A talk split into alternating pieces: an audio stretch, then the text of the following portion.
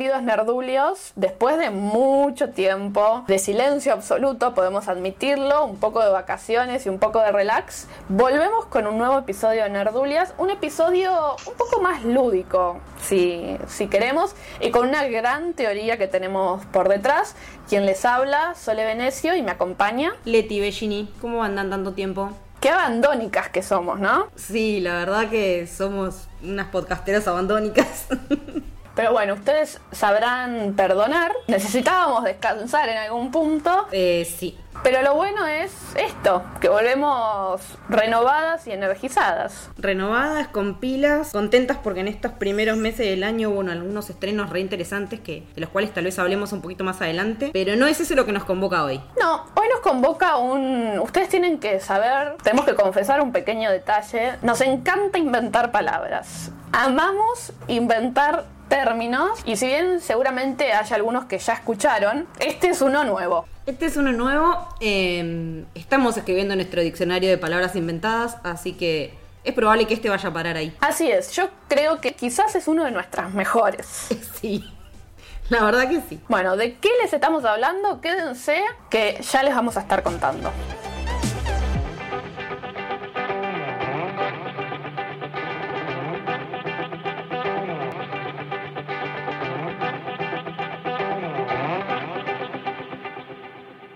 Y como les decía, inventamos palabras, nos encanta como buenas licenciadas en comunicación inventar palabras, pero hoy les traemos algo bastante más elaborado. Y se trata del concepto del complejo del seriéfilo solitario. Estoy segura, pero segurísima, que todos, absolutamente todos, se van a poder sentir conectados con este complejo. Yo, particularmente, soy una gran, no sé, poseedora de, este sentimiento que a veces hasta me, me arrasa. Es un sentimiento que la verdad es un complejo, es un síndrome que sentimos los que miramos muchas series y del que, al que siempre vas a terminar cayendo. Pues siempre en algún momento de tu vida seriéfila te vas a poner en un momento a pensar, pero ¿cómo nadie habla de esto? Si esto está buenísimo. Y ahí es cuando te das cuenta que estás infectado y decís, esta serie la miro yo sola. Si tuviésemos que pensar en el coronavirus de las seriéfilos, sería esto.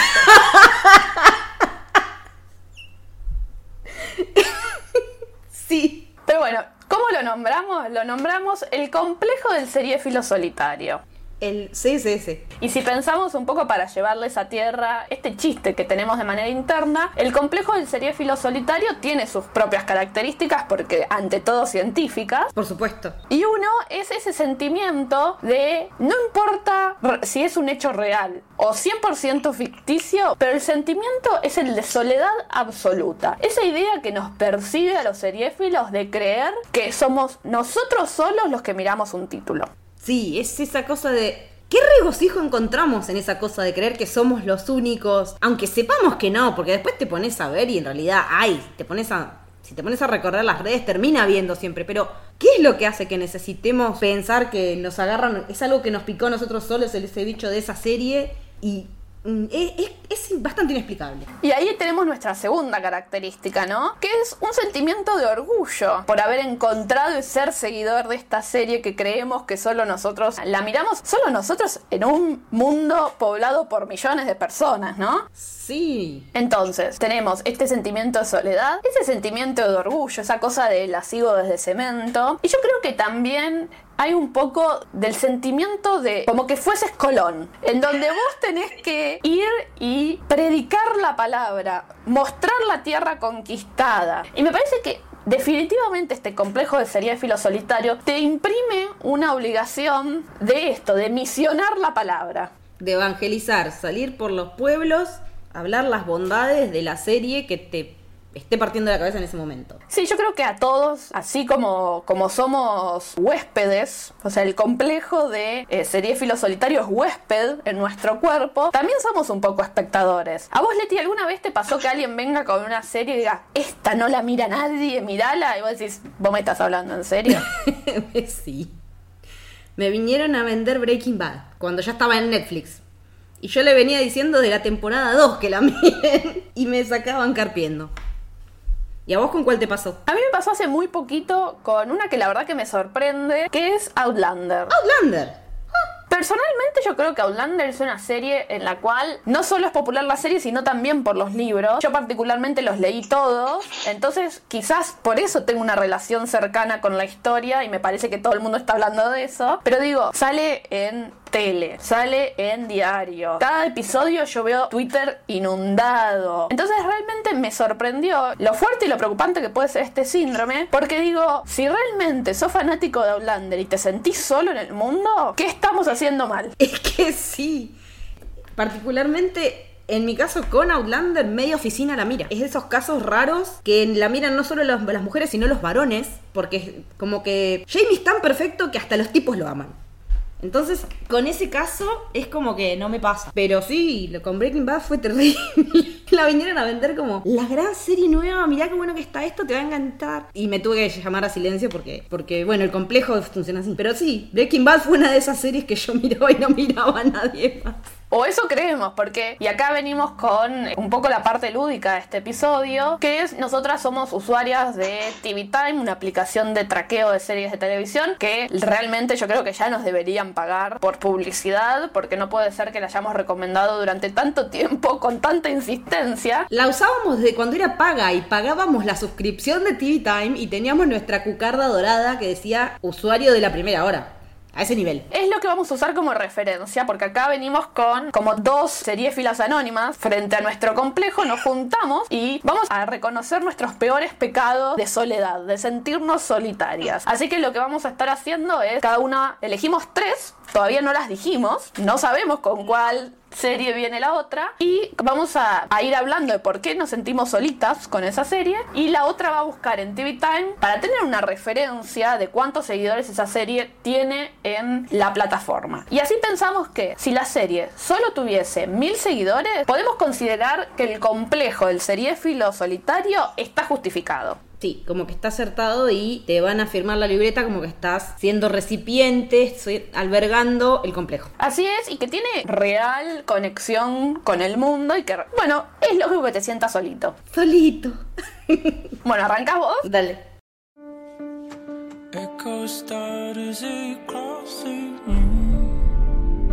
A bridge between two worlds. Eh, mi primera serie que me parece que día de hoy que me siento sola cuando la hablo, es Bron Broen, que es la versión original de la serie The Bridge, que después tuvo como 84 remakes, anda, 3, 4, ponele. Pero yo hablo particularmente de la sueco-danesa, que creo que es mi policial preferido, hoy por hoy. Y terminó en 2018.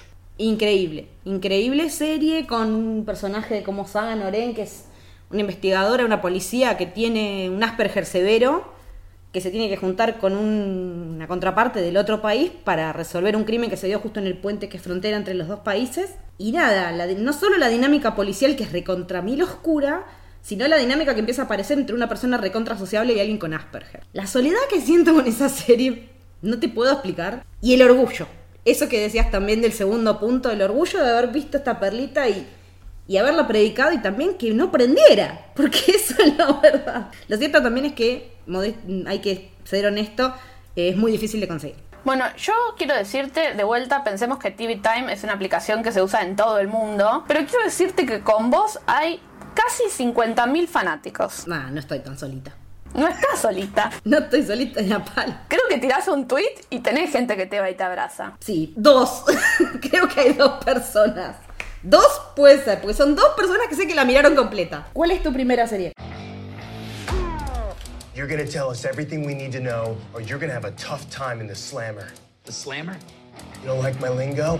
Well, pal, you're really not gonna like the way they talk in the big house, because in there, they talk with their bueno, yo voy con una que si me siguen en Twitter o si me siguen en Instagram van a saber que soy, ¿puedo decir obsesiva? Fundamentalista fundamentalista de esta serie, que es una, una de las primeras, o la primera ficción de YouTube, en el momento en que se llamaba YouTube Red, y es Ryan Hansen Solved Crimes on Television. Es una comedia, no tan diferente de Brooklyn 909, pero que, al contrario de Brooklyn, esta no la pegó. Tuvo dos temporadas que para mí son espectaculares, lloré de la risa, armé bandera, estuve por todos lados diciendo, mírenla, mírenla, y la verdad que tengo que reconocer que convencí a un par de personas, entre ellas tuve la suerte de que vos me acompañaras, pero en serio me sentí muy sola con esta ficción. ¿Vos por qué crees que fue que no tuvo la masividad? Yo creo que fue un momento en el cual YouTube, to- digo, todavía hoy no termina de comunicar las cosas de manera concreta, de manera segura, de manera clara, y que, seamos honestos, todo lo que no es Netflix le cuesta un poquito más eh, la comunicación y el enganche. ¿Y estoy solita o no estoy solita? A ver.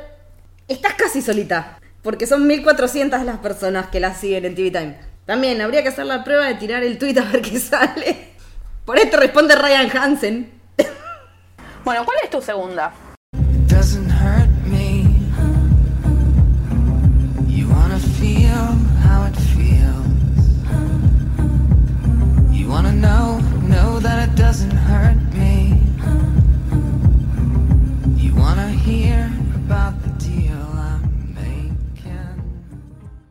Mi segunda serie es una serie que arrancó en el año 2007, duró dos temporadas y fue cancelada. Todavía la veía en televisión, aunque no, no confirmo ni desmiento haberla conseguido por otros medios para mostrarse a mi mamá. Que se conoce también vulgarmente como la primera serie de Damien Lewis. La serie que me gustaba se llama Life. El personaje de él eh, se llamaba Charlie y había estado preso un montón de años por haber matado a la familia, a la esposa, algo así. Pero resulta que él era inocente, como que había alguien atrás queriendo... en- eh, como que había alguien que lo había incriminado. Y cuando sale de la cárcel, el tipo sale con una filosofía zen completamente distinto a lo que era en su vida, en su vida anterior, previo a estar preso. Y entonces es como que siempre estabas dudando de si el tipo realmente estaría en alguna, si realmente le cambió la vida, si tiene esta nueva filosofía que hace que se tome todo con otra soda. Y cuando se estaba indagando en todo eso en la segunda temporada, le dieron un navajazo y adiós serie. Pero después tuvo algún par de reruns que fue como ahí cuando dije, che, aprovechá, mira esta serie que está buena, que qué sé yo, el Colorado ese actúa re bien. Y bueno, no, no sucedió. Y después, bueno, él tuvo la fama que tuvo, que fue a Homeland, después se fue a Billions, estuvo haciendo series en Inglaterra también, estuvo en bastantes lados, pero yo recuerdo con mucho cariño ese primer proyecto suyo. Por ahí, por ahí no es el primero, pero es con el que lo vimos, lo, lo vimos nacer en la tele. Yo te, reconozco que nunca la vi y, decís que vale la pena un, sumergirte en esta serie hoy, en el 2020. Creo que hoy se sostiene al lado de un montón de lo que son otras ficciones. Por temática se resostiene. Tranquilamente se podría hacer de vuelta porque es un tópico bastante quemado el del policía que lo acusan de algo que no cometió. Pero también en general es vamos a descubrir qué pasó, vamos a la venganza, sé yo. Pero lo distinto es la filosofía con la que el tipo se lo toma. Y está bueno, no hay personajes como Charlie hoy por hoy. Así que sí, estaría bueno un... No te digo una remake, pero estaría bueno verla en, si aparece en Netflix y alguien tuviera la oportunidad. Bueno, te cuento que mirando en TV Time, junto a tu persona, hay casi 31.000 fanáticos. 31.000. Creo que también, digo, en el 2007 por ahí no, no tenías tantas ventanas para hablar con personas sobre ficciones de televisión y eso alimenta un poco tu síndrome de serie filo solitario. Es que con esta serie en particular, porque a ella estaban dando vuelta un par de tanques. Ya en ese momento me parece que estaba dando vueltas 24, estaba dando vueltas Los y había otra grande. Ah, y la otra grande de esa época era Prison Break. Pero esos eran como las series que la gente miraba en cable determinado día y otras por ahí menores no tanto. ¿Cuál es tu segunda serie, Sole? Um, let's see, I got my lotion and my gum and my shoelaces for my brown shoes. Um, and could I also get um, the morning after pill? Hey Nick, do we sell the morning after? Oh, oh, pill? that's okay. We don't need to bother Nick. He's doing pills. Mi segunda serie es una serie bastante nueva, tiene solo dos temporadas, en Argentina no estrenó. Se llama Sheer, que en castellano es estridente. Está basada en un libro y cuenta la historia de una chica, una joven periodista, que tal- está en la búsqueda de encontrar su voz y también de animarse. Me parece que es una historia sobre por qué hay que animarse a hacer cosas y dejar complejos impuestos, autoimpuestos y entender que uno se tiene que querer como es. Obviamente que es un gran discurso an- antigordofobia, pero yo creo que la, la serie tiene la capacidad de proyectar eso, no solo ser un discurso antigordofobia, sino también anti discriminación en todo tipo de sentido. ¿sí? Yo creo que, digo, me conecto mucho emocionalmente con, con esta serie, primero porque la protagonista es un 10, es absolutamente divina, muy graciosa, me parece que el personaje es alucinante, pero también porque creo que todos en algún punto tenemos algo que nos hace sentir diferentes o algo que nos hace sentir que no terminamos de encajar en esta sociedad. Entonces me parece que no solo es muy interesante su discurso anti-gordofobia, sino también que creo que todos podemos tomar eh, las enseñanzas de, de la serie y proyectarlas a otros temas que, que- que tienen el mismo peso, ¿no? Reconozco que me siento un poco sola con, con esta serie. ¿Cuánto cree, ¿Cuán sola crees que estás en esta? De vuelta, yo creo que tengo una cosa de localista, que es que como no estrenó en Argentina me siento sola, pero... ¿5.000? No, estás mucho más acompañada. Tiene 13.300 personas que la siguen en la aplicación. ¡Sí! Esto me hace muy feliz. Ahora, otro tweet. Voy a lanzar otro tweet. Bueno, ¿cuál es tu tercera serie?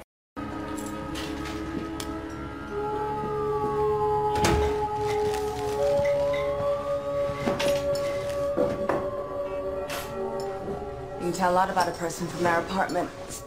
If you know how to look. Mi tercera serie es, tengo que admitirlo, es de culto, así que me parece que voy a estar bien justificado en, en mi complejo. Es una remake, una reinvención, como le podemos decir, llegar a, a llegar a decir hoy en día, es un remix de una serie de los años 60 que se llamaba El Prisionero, y en 2009 tuvo una, una reversión de seis episodios protagonizada por Jim Caviezel y Ian McKellen. O sea, Ian McKellen. ¿Cómo puede ser que todos los fanáticos del Señor de los Anillos no estén corriendo a verla? Porque hay que verlo siempre, Ian McKellen. O sea, es una historia recontra lisérgica de un tipo que es Number Six, que es un prisionero, un tipo que está como una especie de pueblo perfecto, medio Step for Wives, pero no se puede ir. Entonces es como... Pero todos los personajes están re locos. Y, y también hay una cuestión de control social eh, y, de, y de este tipo de, de- de lugares que no sabes si es un culto, si es un clan, si es gente que le lavaron la cabeza, no tenés ni idea.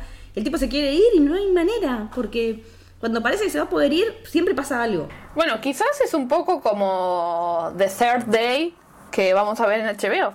¡Ay, qué buena! Está bueno el link ese. Conectando cosas sin sentido se llama esto. Sí, gente que queda a la merced de otros aislado en un pueblucho. Como el de Yalet. Y ahí seguimos, el árbol sigue para siempre. Pero también tengo que decirte que, si bien no es que la rompió, en TV Time tiene sus buenos seguidores. Ah, ¿cuántos? Estamos casi en 10.000. Ah, es un montón. Para ser que es una serie, miniserie vieja y que no se emitió acá, yo pensé también, porque cuando hablas de la serie vieja, mis viejos por ahí se acordaban de haberla visto. Que por ahí el factor nostalgia podía haber pegado, pero también si no llega acá es como que es muy difícil. Realmente esa no conozco a, ah, conozco una sola persona más que la vio. Solo una persona. Yo no la vi, pero la voy a anotar. Y nos queda saber cuál es tu tercera serie. Can I talk to you about something? I need this job because I have to work in accredited construction overseas to go places Americans aren't supposed to. I'm not going to pass this urine test. So I need yours. It's not just me, the country. Bueno, si hablamos de series que yo me pongo pesada, insistente. Esta es la reina de tus series. Esta es la reina, sí. Esta es la reina definitiva con la cual las personas me empezaron a decir basta sole. Te empezaron a decir, Sole cortala. me empezaron a decir basta sole, estás muy pesada. La serie se llama Patriot, estrenó en Amazon. No tengo pero ninguna duda en decir que es la mejor serie que viene en el 2016. Es una ficción que a nivel cinematográfico es brillante, a nivel construcción de personajes es brillante, a nivel música es brillante y la historia es extremadamente divertida. Es un dramedy, por lo cual también tiene como su cosa interesante en cuanto a género. Y es esta familia que trabaja en una agencia secreta del gobierno norteamericano y que su objetivo es, en definitiva, llevar del punto A al punto B algo. Obviamente, como podemos esperar, todo sale mal. Todo sale mal. Tiene mucha cosita muy divertida, mucha cosa de, de esto, de los personajes, de jugar con algunas particularidades. Me parece que la, la que puedo contar sin tirar spoilers es que el protagonista arma canciones sobre todo lo que le pasa y termina en una canción contando cosas súper secretas del gobierno norteamericano. Y otra cosa que tiene es que van a reconocer actores de un montón de un montón de series. Tiene dos temporadas, con su segunda temporada había esperanzas de que la renovaran, la verdad que la historia daba para una tercera temporada, termina bien igual, pero en muchos medios norteamericanos la identificaron como esa serie que Amazon no puede perder. No por audiencia, sino por calidad. Y la verdad que de vuelta, yo no sé, debo haber contagiado este complejo de seriéfilo solitario a la mitad de mis seguidores por lo menos. Porque realmente me parece, ¿viste cuando tenía- mirábamos The Americans y nadie la miraba y después explotó? Bueno, con esto me pasa lo mismo. Me parece una serie que realmente merecía romperla. Romperla al punto Breaking Bad estoy hablando. Me parece que tiene todos los elementos para ser tan grande como Breaking Bad. Pero no sé si es porque fue en Amazon, porque no llegó en el momento adecuado o qué. No lo logró. Es una lástima porque realmente yo caí dentro de tu complejo y la empecé a mirar. Pero aparte de esas pocas series que me preguntabas, ¿viste el capítulo nuevo? ¿Viste otro más? ¿Seguiste avanzando? ¿Viste la temporada 2? en ese sentido, creo que nunca te noté con otra con una serie como Compatriot. Y la verdad que tenías razón, porque cuando, cuando él va a los micrófonos libres a cantar y está alargando todo lo data de inteligencia, te pones a llorar de lo ridículo que es. Sí, creo que estoy en un nivel muy parecido con Dispatch from Elsewhere. Estoy pesada desde el momento en que lanzaron el primer tráiler y por suerte empiezo a recibir como más respuesta. Cosa que me alegra mucho porque me parece que son ficciones que realmente traen algo diferente. Pero con tres episodios de Dispatch y dos temporadas de Patriot logré más feedback con Dispatch que con Patriot. Es increíble lo ignorada que es esta serie. De vuelta, en mi círculo, en mi círculo, vos la miraste y otros amigos la miraron, pero a nivel masivo sentí un silencio muy grande. Y de vuelta, me parece muy injusto para una ficción tan maravillosa. Vi algún que otro tweet volando por ahí de alguien más que lo había visto y dije, acá tiene que haber llegado de alguna manera la semilla de Sole por algún lado, porque realmente vi que dos o tres personas la estaban mirando y digo, sí, eh, el evangelismo hormiga de Sole está rindiendo efecto. Muy pesada, yo reconozco que me puse muy pesada con esa y con Sorry for Your Loss. Me puse tremendamente pesada.